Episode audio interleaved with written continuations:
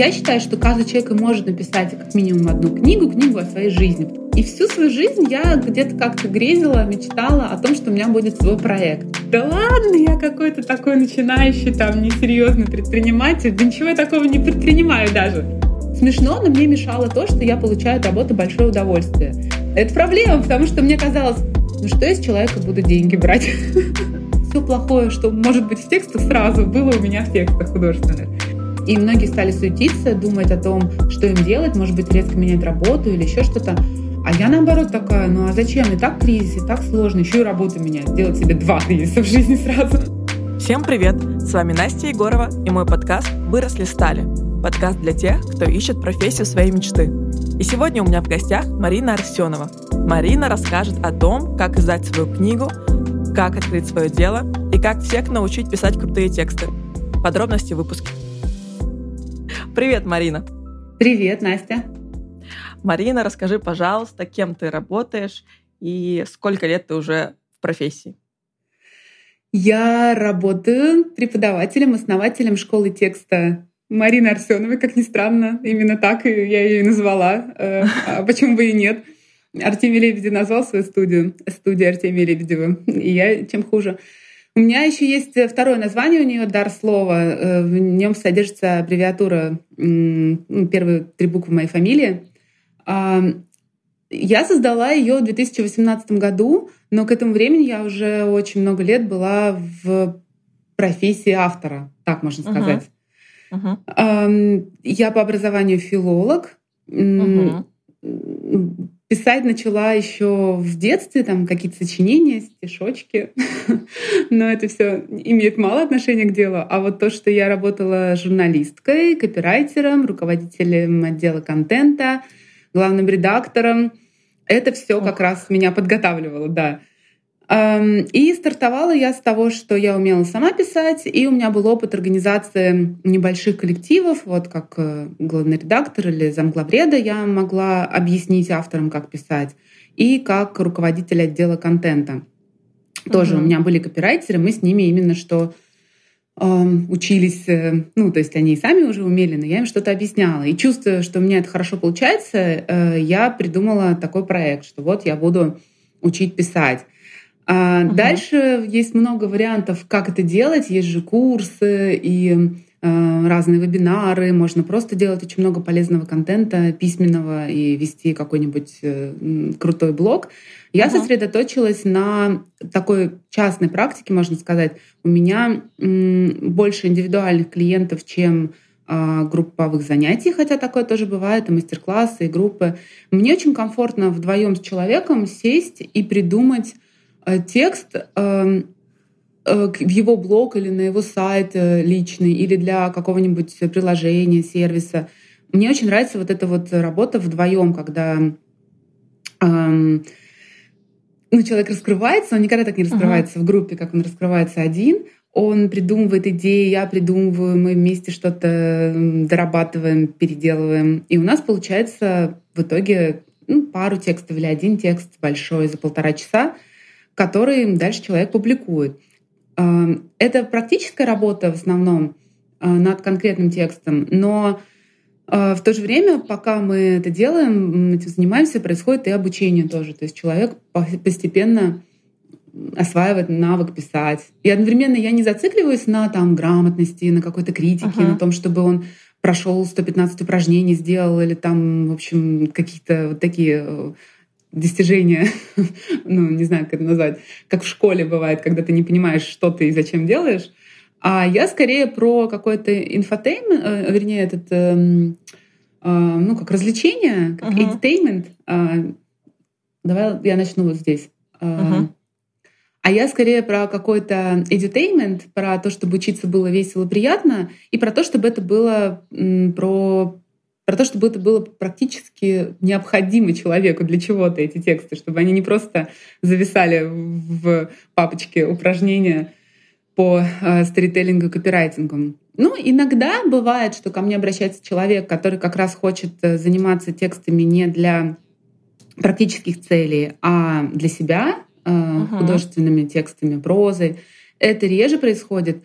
И так как я сама писательница, и я прошла этот путь э, самостоятельно от э, совершенно неумелого автора, который не знает, как э, выразить эмоции, описать пейзаж, до довольно уверенного в себе эм, автора двух с половиной книг, я пишу сейчас роман, эм, это тоже я могу делать, и, но это совсем другая работа, она по-другому строится, и ну, тоже uh-huh. индивидуально, но другой смысл в ней.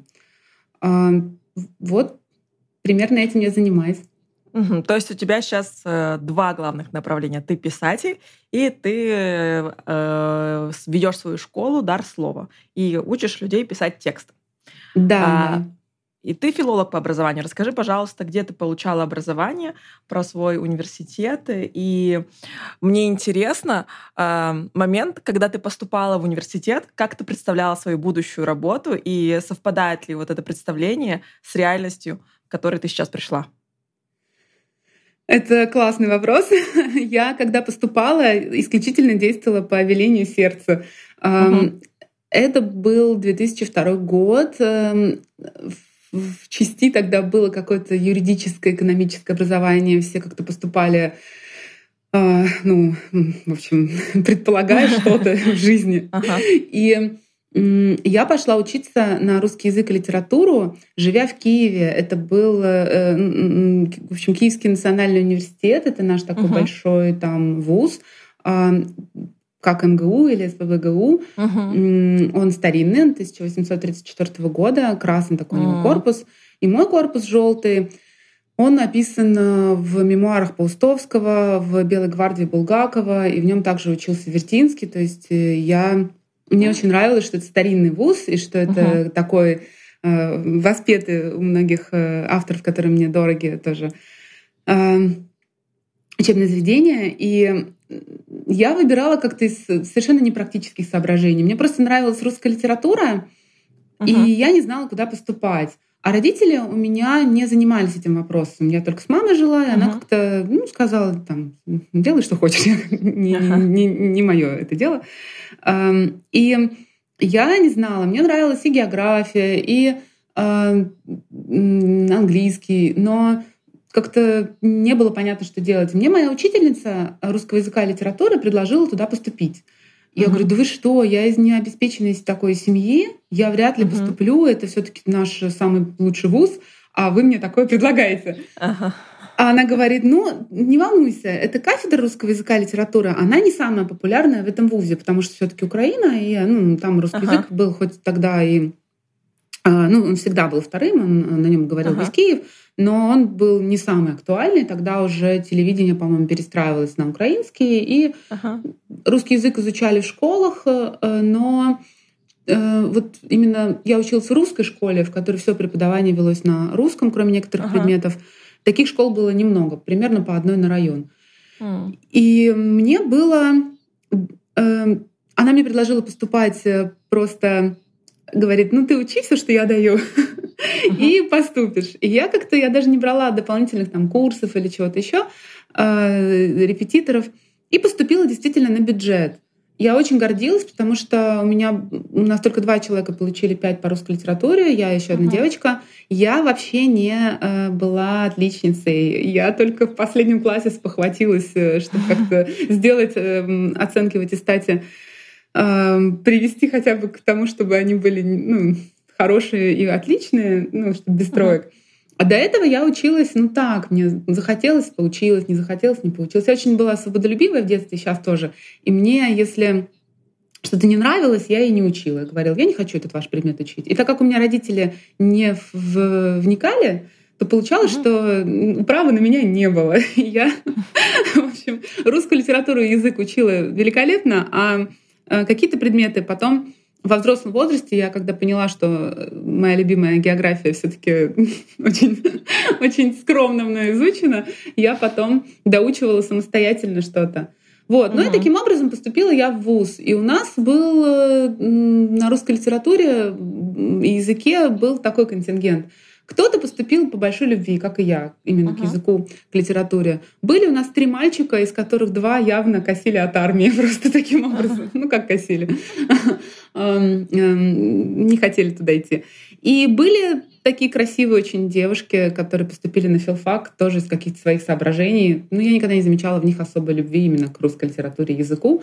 Uh-huh. Ну, как-то вот я так и училась, и я не знала, кем я буду работать. Я просто занималась э, э училась просто по любви, мне это все было интересно, приятно. С 18 лет я совмещала э, учебу с работой, uh-huh. и работала я два года в э, таком литературном кафе. Я там много читала, из-за этого как раз стала учиться на отлично. Впервые в жизни два года я такая, ух ты, я могу быть вот этой заучкой прекрасной, которая эм, которые я не думала, что это я, э, что они как-то на меня похожи, а я на них.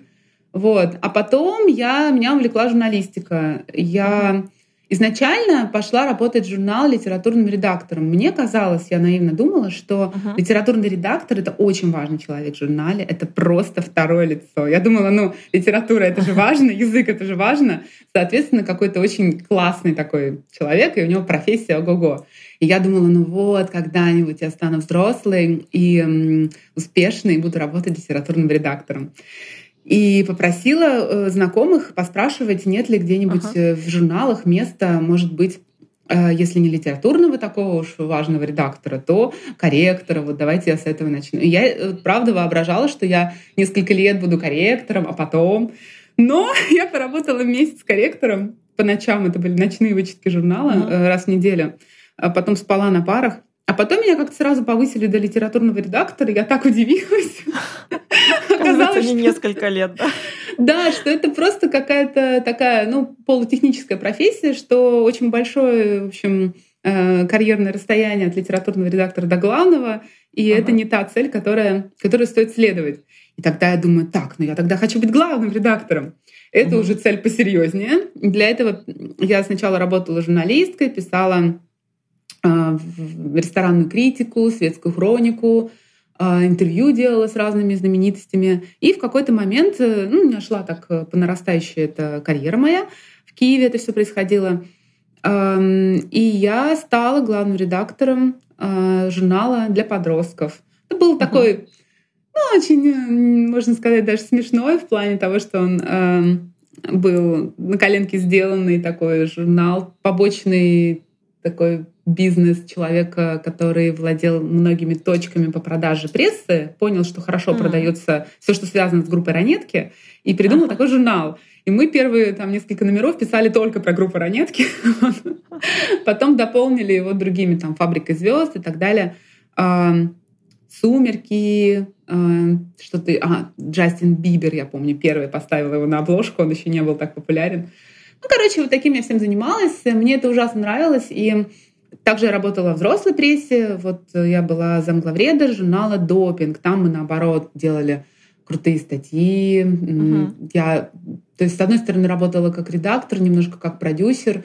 А, у нас там могла быть одновременно съемка из женской тюрьмы, одновременно интервью с Ильей Лагутенко мое, а, или рассказ об Одесском кинофестивале или какой-то большой текст про не знаю, Вуди Аллена, и все это uh-huh. мы называли интеллектуальным глянцем, косили под Snoop Esquire, и тоже хотели быть, в общем, крутыми, ну и как-то это где-то получалось.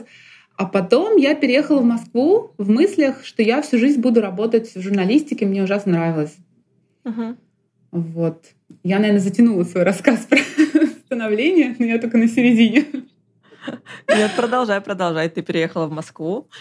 И я, я э, тогда давай мы сейчас идем с тобой плавно к открытию школы текста. Мне интересно момент принятия решения, когда ты э, решила все-таки открыть свою школу и, почему, и как это произошло. Может, ты помнишь этот момент, когда ты конечно помню, да. Все, открываемся. Да, так и было. Это был отдельный момент, я его хорошо помню. Ага. Я переехала в Москву, а надо сказать, я родилась в России и жила первые несколько лет в России, и в Киеве оказалась просто в детстве с, с мамой, угу. и потом переехала в Россию, у меня папа.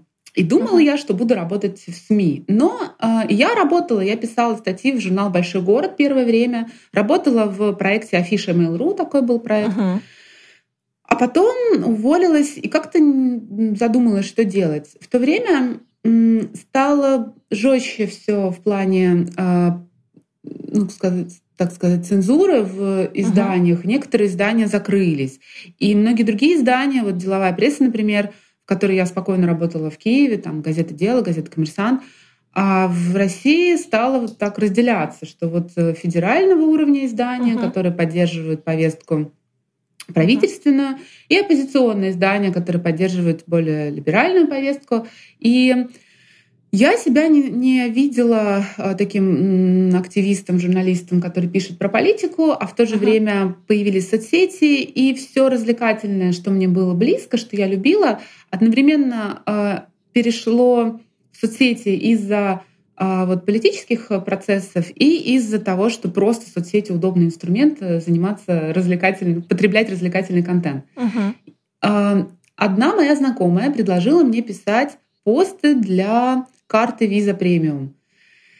Я вообще даже не поняла, что конкретно надо делать. И это было такое новое направление, никто ничего не, не понимал, в общем, в этом SMM. Ага. А, она мне предложила платить какие-то бешеные деньги за один пост. Э, я потом все следующие годы получала меньше. Потому что тогда просто не было специалистов, СММ-копирайтеров. И мне очень понравилось. Думаю, как интересно. Просто пишешь про то, что где-то в Нью-Йорке есть отель, он такой классный, интересный, а где-то открылась выставка там в Париже, uh-huh. она тоже такая увлекательная. И в конце добавляешь, что можно оплатить картой визы премиум, и все. И картинку подобрала, и готова. И я писала где-то около года это все. И мне понравилось, я перешла работать целиком копирайтером в SMM-агентство. Угу. Ну, digital-агентство, скорее так можно назвать. Uh-huh. И первые несколько лет мне ужасно нравилось, потому что каждый бренд пытался делать в своих соцсетях как будто маленький журнал. И писать ну, просто всякая всячина, интересные факты, какие-то веселые подборки. Эм, в общем, полезный, приятный контент. Uh-huh. Очень мало было каких-то долгих согласований с маркетинг-директорами, бренд-менеджерами, еще какими-нибудь людьми со стороны клиента. И я в эти годы много путешествовала, у меня была удаленная работа, которая позволяла мне с компьютером сидеть то в Черногории, то в Израиле. Мне очень uh-huh. нравилось. А Круто, потом постепенно да. соцсети заняли все больше и больше места в жизни каждого, и бренды стали э, скрупулезнее подходить э, к контенту, который размещается в соцсетях бренда. Uh-huh. Э, я в агентстве доросла до руководителя отдела контента, и это uh-huh. уже стало похоже на такую работу в рекламе, как она есть. То есть много согласований, более сложные задачи. Это было выгодно, и сейчас тоже э, такая работа руководителя отдела контента, она достаточно ну, престижная, я бы сказала, и интересная. Но я чувствовала, что делаю не совсем то, потому что, да, это интересно, а, и самый мой, наверное, такой крутой опыт в этом смысле был, когда мы писали для Кока-Колы на чемпионате мира по футболу. А, мы вели в режиме онлайн, комментировали э, матчи, и мы сидели в офисе Кока-Колы, пили колу и ага. писали, что болей, там, ну, ты в команде, писали все это ВКонтакте, как-то интегрировали туда бутылочки колы. То есть это прикольно по-своему.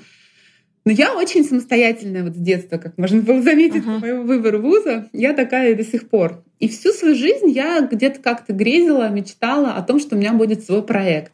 И вот я как-то думала, ну, может, что-то вот начать как-то думать. Uh, у меня был парень, мы с ним, как все пары, мечтали открыть кафе. Естественно, что каждая пара проходит через этот этап отношений, когда ты хочешь открыть кафе и рисуешь какие-то дурацкие бизнес-планы. Вот. Под это дело я открыла ИП.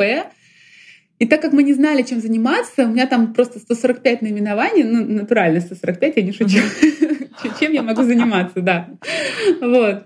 Потом мы с парнем расстались, и я поняла, что надо как-то самой придумывать, чем я занимаюсь.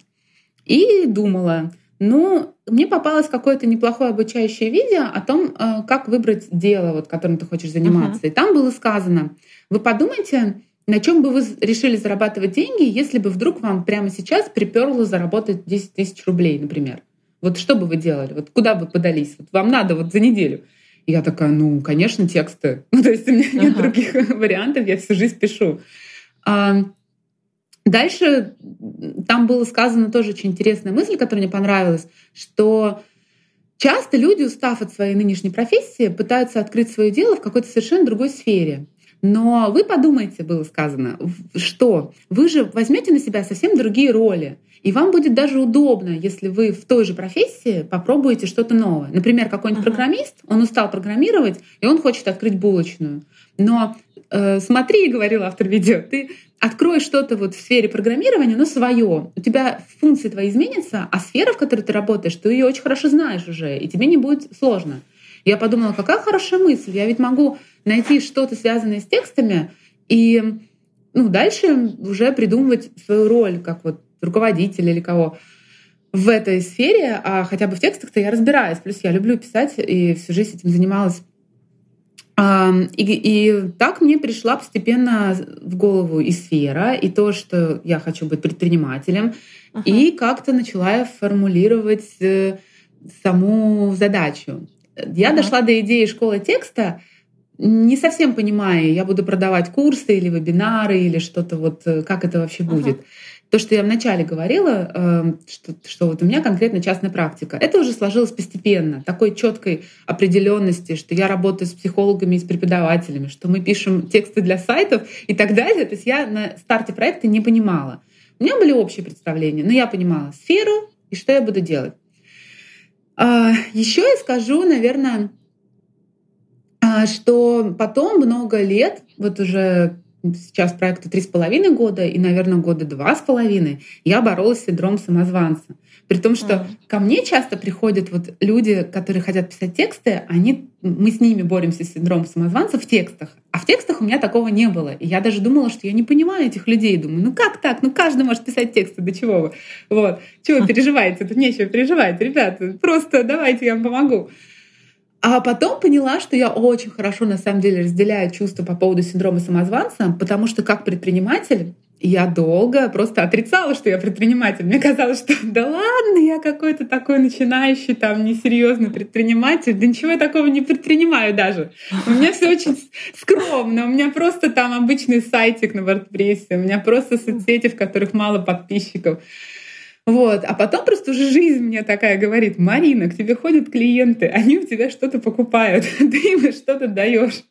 давай, давай, прими на себя эту ответственность. Ты предприниматель, пусть не самый лучший, пусть там не самый э, решительный, рисковый, но это твое. И приняв на себя эту ответственность, я стала лучше работать и как-то утвердилась э, в том, кто я, и вообще это теперь моя э, ну, такая идентичность. И сейчас кризис — и многие стали суетиться, думать о том, что им делать, может быть, резко менять работу или еще что-то. А я наоборот такая, ну а зачем? И так кризис, и так сложно, еще и работу менять, делать себе два кризиса в жизни сразу. Нет, я наоборот уцепилась за то, что я лучше всего умею. Я умею писать тексты, я умею преподавать, я кое-как умею наладить поток клиентов. Я этим и занимаюсь. И сейчас, наоборот, гораздо больше работаю, чем там три месяца назад. А, да, именно потому что ну, сейчас время сложное, и надо, соответственно, uh-huh. чтобы, как говорила Алиса из «Страны чудес», удержаться на одном и том же месте, бежать два раза быстрее.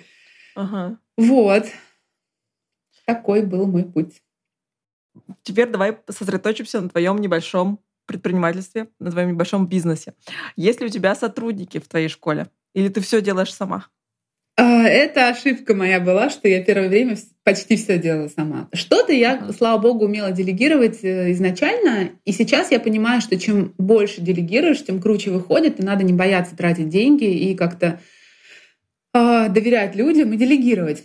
Поначалу ага. я делегировала только сайт, а мне помогал программист его сделать, и также я сняла несколько ну, таких презентационных роликов, где я что-либо объясняла, и это мне помогал оператор и монтажер тоже все сделать. У меня есть бухгалтер все это время. Тут я сразу поняла, что не делегирую бухгалтера. Соответственно, это будут самые большие потери, потому что, э, потому что я так себе бухгалтер. А. Э, хоть тут у меня не было э, какого-то ложного ощущения. А вот э, блог продвижения я долгое время не делегировала и все пыталась ага. закрыть самостоятельно. Я вела шесть соцсетей одно время, делала образовательную Ой. рассылку. Да, я как-то э, все пыталась это. Ну, я думала, ну я же копирайтер, соответственно, я должна писать сама. И только потом, со временем, я поняла, что нет, надо тоже делегировать. И у меня появился, ну, появились какие-то попытки. Сначала у меня была такая э, волонтер, uh-huh. девушка, которая мне помогала. Я поняла, что да, с ней как-то лучше мы работаем. А, но, наверное, нужен кто-то прям, кто в этом разбирается. В продвижении, в блогах и так далее. Ну, не хуже меня, как минимум. И у меня был опыт в прошлом году, я брала именно маркетолога на фриланс. Мы с ним поработали uh-huh. два месяца проверили разные гипотезы, в том числе ту, что мне именно такой маркетолог не подходит, мне нужен другого плана человек. И дальше я взяла одну сессию у э, пиарщика, девушки, которая, наоборот, очень сразу вникла в мой проект. Сейчас мы с ней немножко поставили на паузу, потому что ну, время турбулентности я пытаюсь понять свои самые первые шаги. Но вообще я знаю, что мне нужно продолжать э, делегировать то, что у меня плохо получается, продвижение не моя сильная сторона. Соответственно, ага. его я и хочу а, делегировать дальше. Плюс я два раза брала консультацию у бизнес-коуча. В этом смысле я немножко пыталась делегировать управление. Ну, делегировать, ага. а как минимум обсудить и взять какое-то наставничество у человека, который в этом более компетентен. Угу. Вот. А, вот это мои сотрудники, так сказать, они все фрилансеры, ну, это не в чистом виде сотрудник, но мне так выгоднее, мне больше нравится.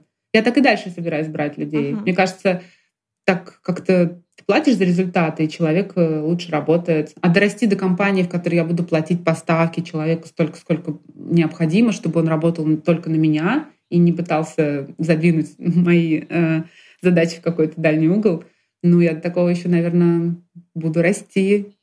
Не знаю, учитывая весну 2022 сколько.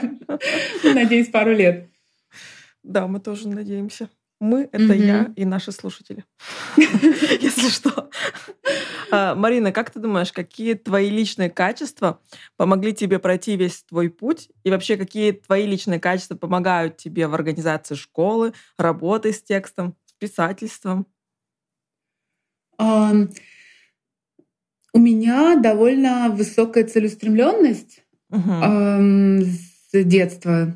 И я могу долго очень идти к цели, но у меня все равно она как-то вот сидит в голове, и я такая, я хочу, а я вот, а я хочу, нет, мне вот это надо, я все-таки хочу, и я иду uh-huh. к этой цели. Я знаю про себя, что я яркая и э, меня запоминают, я довольно артистичная, Угу. Это помогает мне в том числе делать занятия веселыми и такими ну, живыми. Я эмпатичный человек, и мне я могу понять проблемы человека, который пришел с, со своими текстами ко мне. В то же время у меня высокий такой уровень критики. Ну, у меня внутренний uh-huh. критик сильный человек, но он наоборот мне помогает. То есть я часто, ну, то есть я как профессионал должна сказать человеку, что в тексте хорошо, что плохо, но не «О боже, какой кошмар, как можно было это написать еще и безграмотно». У меня так в голове никто не разговаривает, не знаю, никогда так никто не разговаривал. Я э, просто могу сказать, что вот эта зона роста, а здесь э, хорошо получилось. То есть критиковать положительно — это же тоже навык. И получается, да, вот этот э, критик, который многим э, создает проблемы, часто как раз моим э, ну, людям, которые ко мне приходят, моим ученикам и клиентам, мне он, наоборот, помогает доводить их до хорошего уровня в текстах. Я еще могла бы сказать, какие качества мне мешали. Да, давай, давай, интересно. Мне мешало отсутствие системности. Я часто бываю слишком спонтанной и как-то, ну, люблю вот свободу, не люблю правила. Угу. И это, ну, нужна какая-то дисциплина все таки Если ты взрослый человек, нужно ее в себе вырабатывать. Свобода свободы, но и какие-то, ну, какая-то ответственность такая перед собой, перед проектом должна быть. Смешно, но мне мешало то, что я получаю от работы большое удовольствие. Я угу. люблю работать свою, свою. мне все мне нравится. Вот это этого, проблема. Это проблема, потому что мне казалось, ну что я с человека буду деньги брать? Замечательно.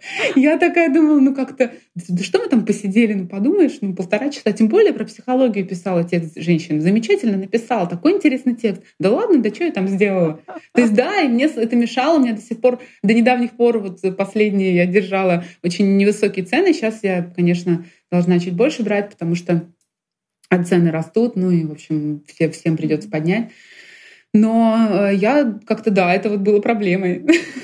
ну, бывают такие неочевидные проблемы часто у людей.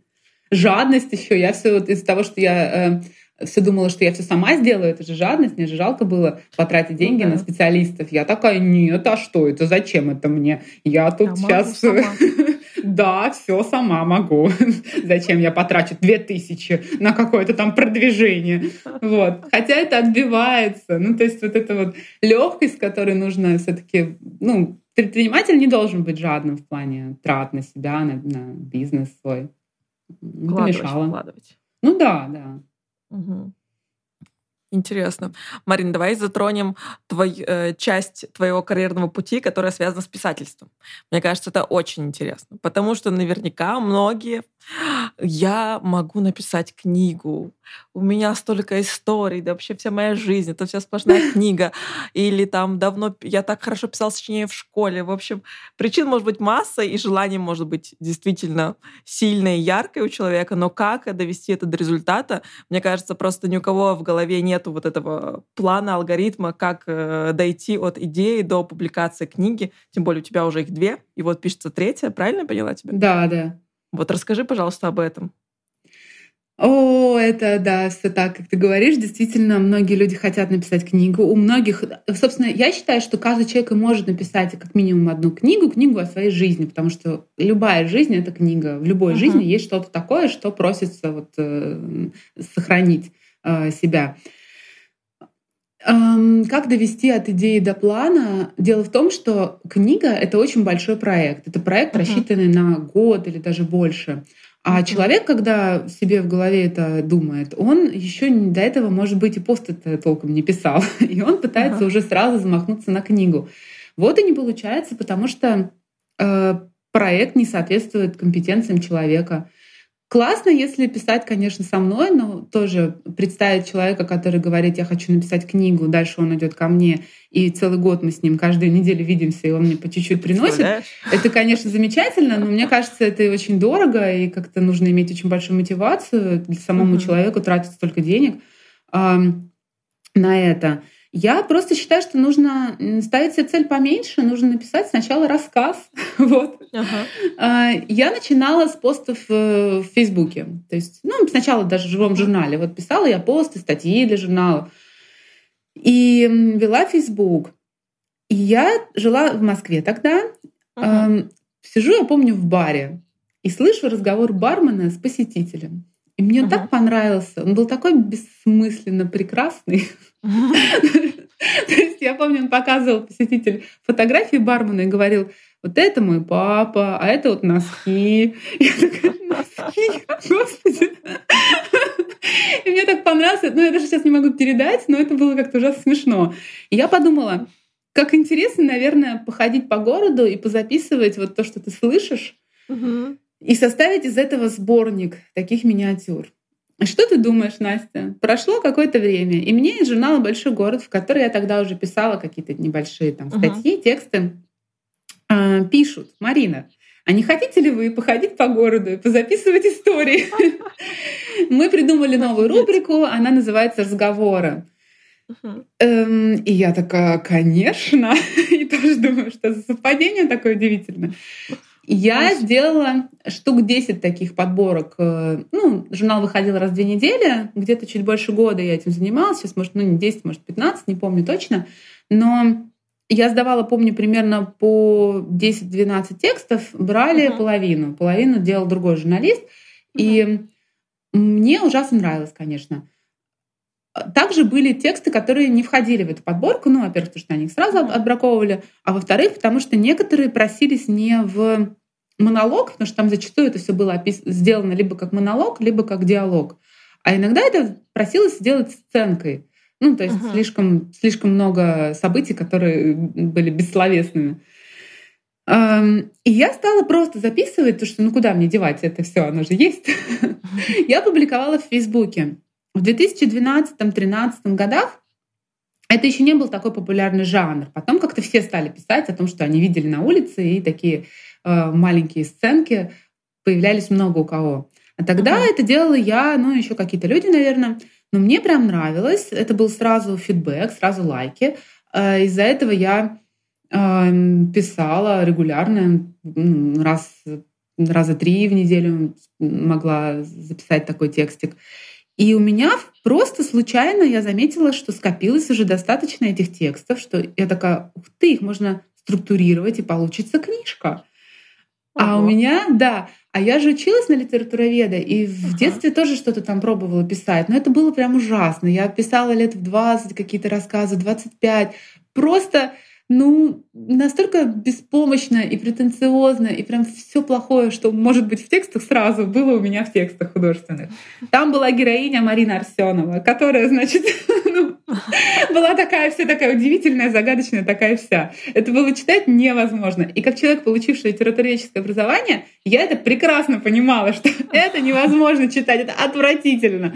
И я помню тогда, думаю, ну ладно, писатель, чем отличается от поэта, например, или музыканта? Ага. Это человек, который должен что-то миру сообщить, все-таки не глупое. Ты должен быть как, ну, это близко больше к философу. Ты должен что-то понять про жизнь, чтобы что-то рассказать. То есть ты можешь писать такую образную прозу, как поэт, скорее, ага. но это немного, ну, так, другое. То есть все равно должна быть какая-то мысль.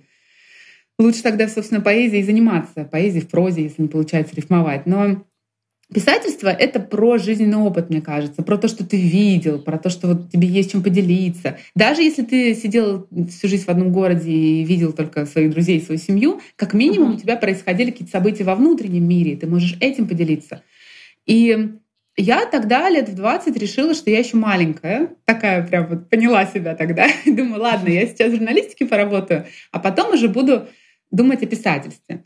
Uh-huh. И Дальше, когда мне было лет 25, я попробовала написать рассказ, и вроде бы уже получалось лучше, но у меня база знаний литературоведческих была огромная, а навык очень маленький. Ну, я прям не умела. И не учат же литературоведов писать. Это разные штуки вообще-то. Одно дело uh-huh. разбираться в Пушкине и Толстом в прозе, э, мотивы, лейтмотивы определять, а другое дело самостоятельно что-то выдать. И у меня uh-huh. получалось, что я придумала какую-то там схему, в которой у меня герой перевоплощается в другого героя, но это непонятно так с первого прочтения. Это только вот, значит, второй пласт повествования раскроет эту задумку. А вот у меня такой-то лейтмотив, а здесь у меня такой-то образ.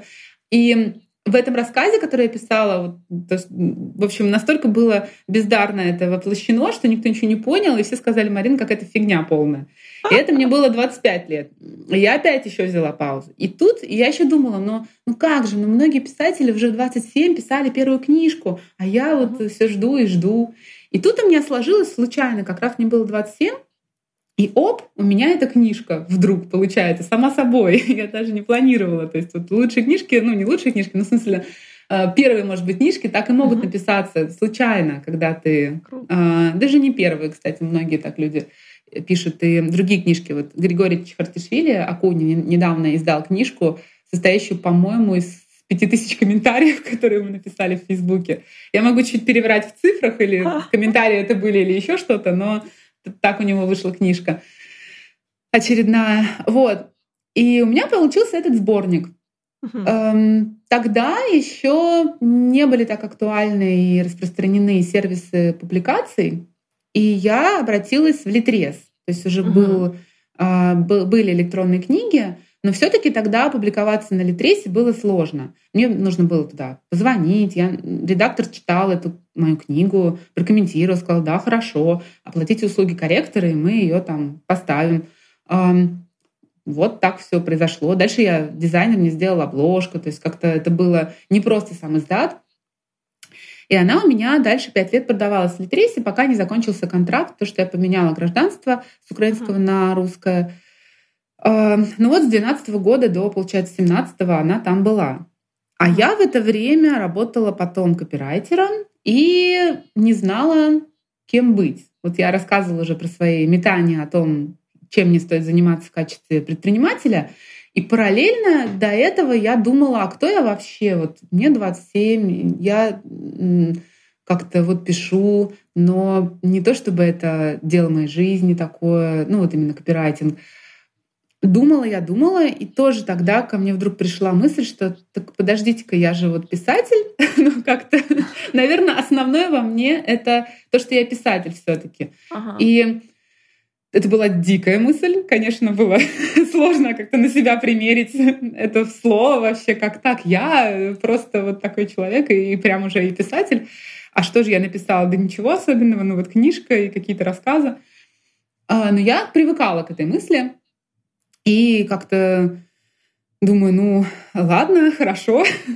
Потом я делала две вещи. Первое — это я пыталась учиться писать, ну, училась писать. Uh-huh. И прям вот так сижу с собой, разговариваю и думаю, так, Марина, ну ты вот писатель, ну напиши что-нибудь. Ты же написала уже так много статей, так много постов, напиши художественное что-то. Берусь писать, и получается, ну, тоже плохо. Не так ужасно, как 25, но вот мои 30 я тоже писала, ну, ну так, ну, кое-как. Думаю, ну ладно, надо тренироваться. И я написала серию рассказов, четыре рассказа. Эм, они ну, ближе к реализму. Потом я перешла в сюрреалистическую прозу, которая стала мне ну, моим стилем. И э, роман, который я пишу, это сюрреализм. А те рассказы, они ну, про обычную жизнь, навеянные моей какой-то вот жизнью. Но они были не просто про меня, не просто размышления в Фейсбуке, а именно, что я придумала героиню, учительницу русского языка и героя. И вот они у меня что-то делали.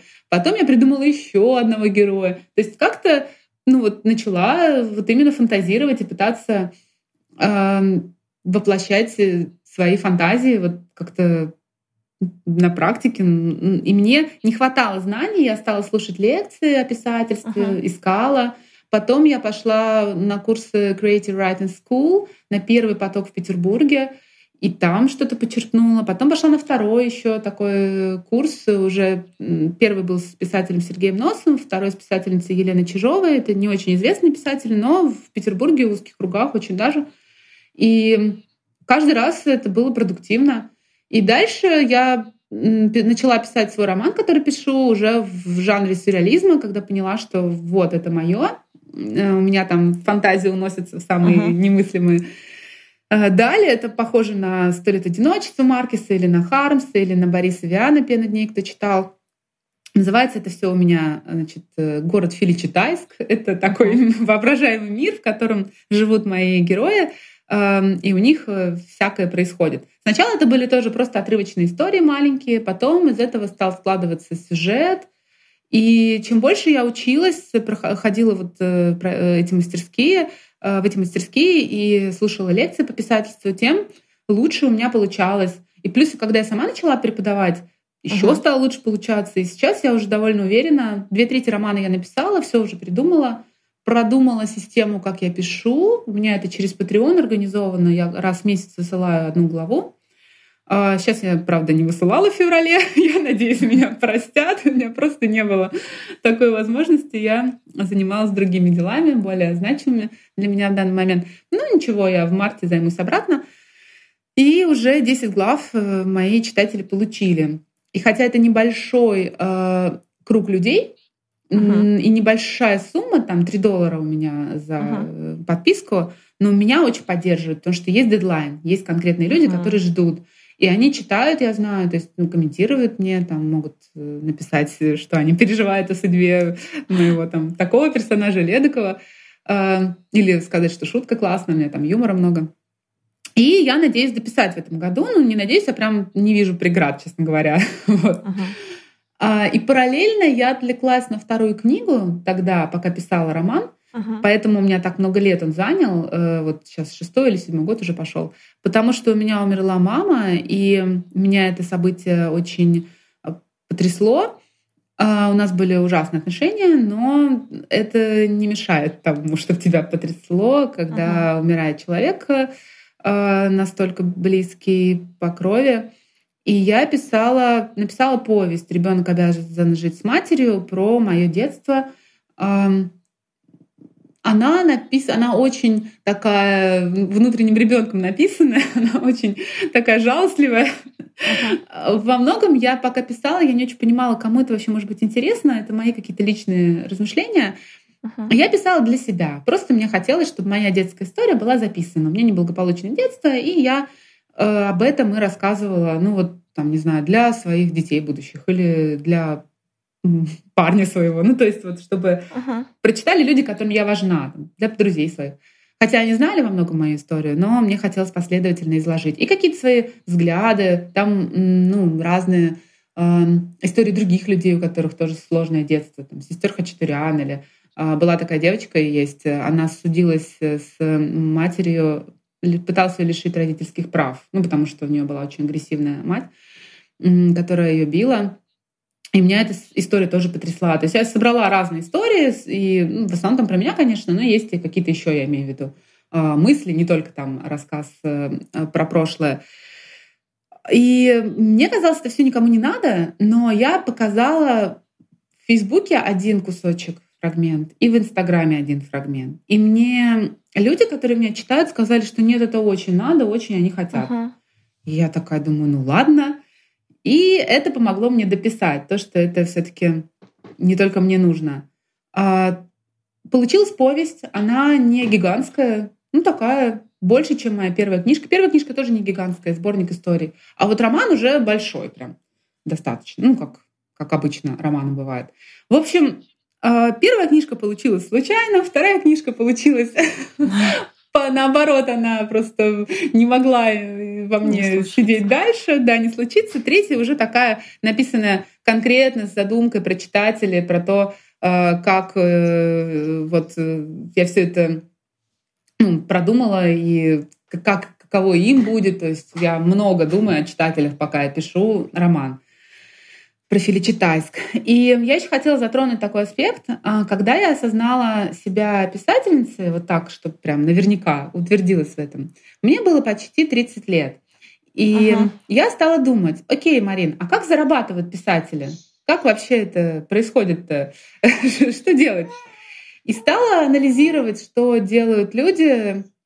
Получился такой подбор вариантов, что угу. Есть писатели, которые работают... Э, ну, то есть мало кто из писателей живет за счет своего творчества. Это буквально несколько, 10-20 человек. Все-таки у нас очень мало зарабатывают люди. Если это не э, литература, науч-поп какой-нибудь или э, или мотивационные книги, или что-то uh-huh. вот бизнесовое, если это чисто художественная проза, типа как я пишу, заработать на этом очень сложно. Поэтому я э, ну, в общем, думала, что дальше. И кто, uh-huh. как вот если я еще не, не в этой десятке, и неизвестно, попаду ли туда, как зарабатывать на жизнь, если нужно все-таки выделить время, чтобы писать. А, и есть много писателей, которые работают в сфере, связанной с писательством. Например, Дмитрий Быков, он вот всю жизнь журналист. Или а, кто так? Есть такая писательница, поэтесса Татьяна Вольская, я ее uh-huh. лично знаю, она мама моего друга. Она работала, ну, работает, видимо, на радио «Свобода». Я сейчас не очень понимаю, если все позакрывали, то где кто теперь работает. Ну, в общем, ага. она объявлена иностранным агентом, возможно, и радио объявлено, но... А, то есть какая-то у них есть еще такая работа, ну, связанная с текстами, да, ага. у многих. А, мне не очень нравилось, когда моя работа была связана с текстами, в том смысле, что я именно пишу текст. Потому что одно дело преподавать, ты все-таки смотришь на человека, пишешь, но а, какая-то часть работы не связана с тем, что ты пишешь. Ну, uh-huh. где-то это управление, где-то это, не знаю, в видео снять. А когда я работала копирайтером, я пять дней писала, а потом в субботу отдыхала, стараясь вообще не смотреть в экран. И Ничего в воскресенье писала Э, для себя. То есть получался такой бесконечный процесс писанины, и это очень утомляло меня. Я понимала, что мне это не, ну, не нравится, не подходит. Нужно что-то вот придумать какую-то работу, которая будет э, ну, для меня выходом э, Потому что есть еще какой вариант у писателей? Такой эскапизм, когда человек... Вот был такой писатель Дмитрий Горчев. Он поехал ага. в деревню и жил там, не знаю, на какие деньги. Но в деревне можно жить очень дешево. Ну и он там... Он прекрасный писатель, он много тогда творил, но занимался он в основном этим, а для, на жизнь ему нужно было мало. Но я не могу быть вот ни дворником, ни лесником, ни сторожем, хотя это замечательная профессия, позволяющая писать, потому что я в расцвете лет, мне нужно еще заниматься семьей и ага. как-то собой. Есть еще вариант для писателей, вот как Чехов был врачом, или сейчас тоже я знаю. Есть авторы, которые одновременно работают в кардинально других профессиях, и это тоже нормально для творческого человека. А, но у меня нет другой никакой профессии. И тут uh-huh. я вспомнила, был такой писатель, я по нему писала работу современный а, в университете, Дмитрий Лепскеров. И я не знаю, как он сейчас поживает, но тогда он был ресторатором. Или вот есть, например, группа СПБЧ, самое большое простое число, они uh-huh. Там вокалист, создатель группы, одновременно тоже вот ресторатор. И я подумала, хорошее вообще дело для творческого человека предпринимательство. вот. Что это как-то тебе и время оставляет, и график свободный, и не обязательно целыми днями писать. Вообще, вот думаю, в эту я сторону направлю свои мысли. И так и сделала. И вот, собственно, вот эти мысли про то, что я хочу быть предпринимателем, они были раньше тоже, но и в те годы они оформились окончательно. И когда мне вот было 32, я начала думать уже больше про ну, уже как-то поняла, что так, вот писательство это классно, но я не смогу целыми днями этим заниматься. Uh-huh. Да и кроме того, кстати, не очень хочу, потому что это же уединенная работа, это нужно сидеть за компьютером, а я экстраверт, я люблю общаться. А пока ты не uh-huh. стал известным писателем, ты еще не ходишь на все эти премии, не общаешься так много с коллегами. А предпринимательство мое именно, оно связано с людьми, с общением, с помощью людям. То есть мне нравится теперь, что у меня вот есть и то, и другое. Надо подождать прежде чем пойти со всеми там уже общаться. Марина, ну... все впереди, давай. Надеюсь. Кстати, какая твоя профессиональная мечта, Марин?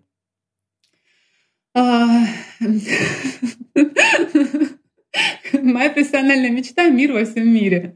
Мне хочется, чтобы закончился кризис у нас тут, чтобы uh-huh. мои предыдущие профессиональные мечты, которые сейчас э, кажутся более труднодостижимыми, э, стали такими, какими они были раньше. Я хотела как писатель дописать роман, стать uh-huh. известной. Как предприниматель развить свой проект, стать тоже более известной, стать более финансово успешной. Звучит довольно, даже я бы сказала, пошло. Деньги и слава. Ну, как бы, что это за мечты? Но, честное слово, я всю свою жизнь ставила для себя очень какие-то высокие цели. Я такая немного романтичная натура. И я все думала, вот, я хочу быть там писателем таким, чтобы мне было не стыдно писать. Uh-huh. Или там хорошим человеком. Или вот я пойду на психотерапию и буду психологически здоровой личностью, вот зрелой и э, ответственной. И у меня всегда как-то очень сложно сформулированные а, цели, и у меня есть там еще цели разные жизненные, но я никогда не хотела простых, то есть хотела когда-то в юности вот там состояться э, в карьере, но у меня никогда раньше не было цели много зарабатывать. Мне казалось, что это слишком какая-то скучная цель, что я, я не такой uh-huh. человек, нет. У меня были какие-то установки, что это как-то нехорошо это все. Как за это деньги брать, да, мы помним. Ну да, да, вот. А теперь я понимаю, что на самом деле это ну, часть взросления, это раз. А второе, мне сейчас, например, очень хотелось бы быть э, более независимым человеком, чтобы... Вот сейчас особенно мне эта цель подогревается, чтобы на случай какого-то такого в следующий раз э, шока, э, назовем это таким словом, Uh-huh. Я взяла бы свои деньги, собаку и близких людей и там могла бы спокойно э, распоряжаться собой, то есть uh-huh, пожить в любой стране, например. Uh-huh. Мне и раньше хотелось быть э, более самостоятельной в этом смысле, но теперь хочется, ну вот, ну очень, то есть еще какие-то новые реалии подогревают эту мечту. Понятно. Хотя звучит, может быть, и пошло, что вот нет. хочу, хочу больше зарабатывать. Но ну, нет, у меня вот такие, извините, мечты. А как писатель я себе, честно говоря, ну, нравлюсь, мне нравится, как я пишу. Мне бы хотелось написать этот роман и потом писать еще э, что-то, там, рассказы. Ну, наверное, на следующий роман я решусь, может, не сразу, а может, как-то жизнь сама меня выведет, как в прошлый раз, два uh-huh. раза было, что вот само собой вышло. Наверное, вот то, что сейчас происходит в стране, так и просится в тексты, хочется про это писать. Uh-huh. Но у меня в романе и так есть э, такая линия. У меня uh-huh. там э, общество описано, ну вот в этом выдуманном uh-huh. городе. Они очень похожи на меня, конечно. Они все свободолюбивые, uh-huh. они все такие творческие люди, они все сумасшедшие слегка. Uh, и они инфантильные у меня такие. Uh-huh. Потому что я такая была, когда начинала этот роман. И потом uh-huh. у них там, в общем, развивается конфликт, и в какой-то момент, ну не у них друг с другом, а у них как бы наоборот с другой частью возникшей внезапно этого общества, и они учатся вот зрелости, и там есть эта линия. И я очень, мне, кстати, выгодно совпало, что мне как раз нужно писать, как все стало плохо, и как раз все стало плохо в жизни тоже. И сейчас я закончу... подталкивают. Да, сейчас закончу делать свои дела по школе текста, там сайт я обновляла. И вот у меня будет возможность погрузиться в то, как все плохо, как раз выплеснуть это все на бумагу и как бы через себя ну, трансформировать ага. в, в прозу и сделать это не таким, потому что я, когда пишу, любую боль я все-таки по-другому выкатываю в текст, как бы объяснить. Ты не пишешь в тексте, там, кого-то убили, ты можешь ну, у меня герой может, знаешь, полежал, да и очнулся. И пошел дальше. Ну, то есть это же сюрреализм, и там такое случается. Вот. Отлично. Марина, спасибо. Марина, мы ждем совета начинающим писателям замотивируй, скажи что-нибудь такое, или наоборот, может быть, ты скажешь, да не надо туда, не надо. В общем, скажи человеку, который хочет написать сейчас что-то, выпустить книгу, дай совет. А, я надеюсь, что сам по себе разговор, вот про то, что я говорила, что uh-huh. каждый должен, ну не должен, а может написать книгу про свою жизнь, что э, это не какое-то супер э, сложное дело, это навык, это можно научиться. Uh-huh. То, что я рассказывала про свой опыт, я надеюсь, как-то в целом помогло э, понять, что да. это не, не какая-то сакральная профессия, что, в общем, э, у меня тоже получалось просто, ну, я же говорю, ужасно, а потом вроде смотришь и нравится. Совет я могу дать, э, вот как раз связанный с тем, как э, сейчас многие переживают э, все, что происходит. То есть uh-huh. проза это просто идеальнейшее место для терапии, самотерапии, такой аутотерапии. Ты садишься и придумываешь все заново. Ты можешь делать, что хочешь. Ты можешь описать, как все ужасно, прям написать 120 страниц про то, как все плохо, и тебе полегчает. Ты как бы рассказал, поделился, как я делала во второй книжке вот про мать. Ты можешь э, написать, э, наоборот, унестись в мир фантазии, в мир, где все прекрасно. Ты можешь сочинить, что вот вообразить себе там, не знаю, пляж, э, домик на берегу моря, э, себя. И если там, например, человек одинок, он может вообразить себе партнера идеального, самого лучшего. Если он хочет, не знаю, собаку завести, то у него, значит, теперь собака появилась там же, в этом же тексте. Он может, ну, фантазировать, и фантазия позволяет нам держаться в самые сложные времена. И проза в этом смысле помогает, вот, ну, либо ты э, через фантазию это делаешь, либо ты uh-huh. ну, просто выплескиваешь эмоции в прозу. И так как это место для творчества, то ты в любом случае можешь э, с этими эмоциями дальше там поработать. То есть э, и единственный этот вот нюанс, что нужно не пытаться смотреть на это все сразу глазами редактора, uh-huh. особенно сейчас. Вам и так э, всем, ну всем нам тяжело из-за того, что кризис, из-за того, что так, такие непредвиденные э, события, мы все вообще к другому готовились. вот как-то я думала, будет весна, я вот э, как-то напишу одиннадцатую главу. Ну, какие-то другие у меня были планы вообще-то, они не ну новости смотреть без конца то сейчас себя там как-то ругать, говорить, что вот как-то коряво смотрится, это вообще не то время. Uh-huh. В конце концов, если нужна какая-то объективная оценка, покажите кому-то другому. Там. Если не мне, то ну окей, там, другу, кому-то, кому вы доверяете, кто компетентен в этой сфере. Покажите, или наоборот, там, подписчикам, которые, ну, в Инстаграме, не знаю, в Телеграме, которые не будут судить строго, потому что они изначально к вам лояльны. А, то есть сейчас самое время, чтобы писать и чтобы вообще что-то делать. Я знаю, многие как-то на паузе, как будто замерли, как будто думают, что сейчас проснусь, и вроде всего этого не было. И все психологи рекомендуют не, не задерживаться в этой реакции, ага. выходить в какие-то другие, ну, в общем, быть более деятельным. И писательство — это деятельность, то есть это как раз ага. может очень спасать, очень помогать. В общем, я начинающему писателю советую писать. И не бояться себя называть начинающим писателем. Но если это дело такое важное, дело жизни, придумать себе какой-то вариант, как вы зарабатываете, потому что вряд ли вы заработаете прозой. И, в общем, ну, не знаю, меньше себя критиковать. Вот. Вас и так все покритикуют люди, они только это и делают. Да, дай им волю. Ну уж вы уж к себе получше как-то относитесь.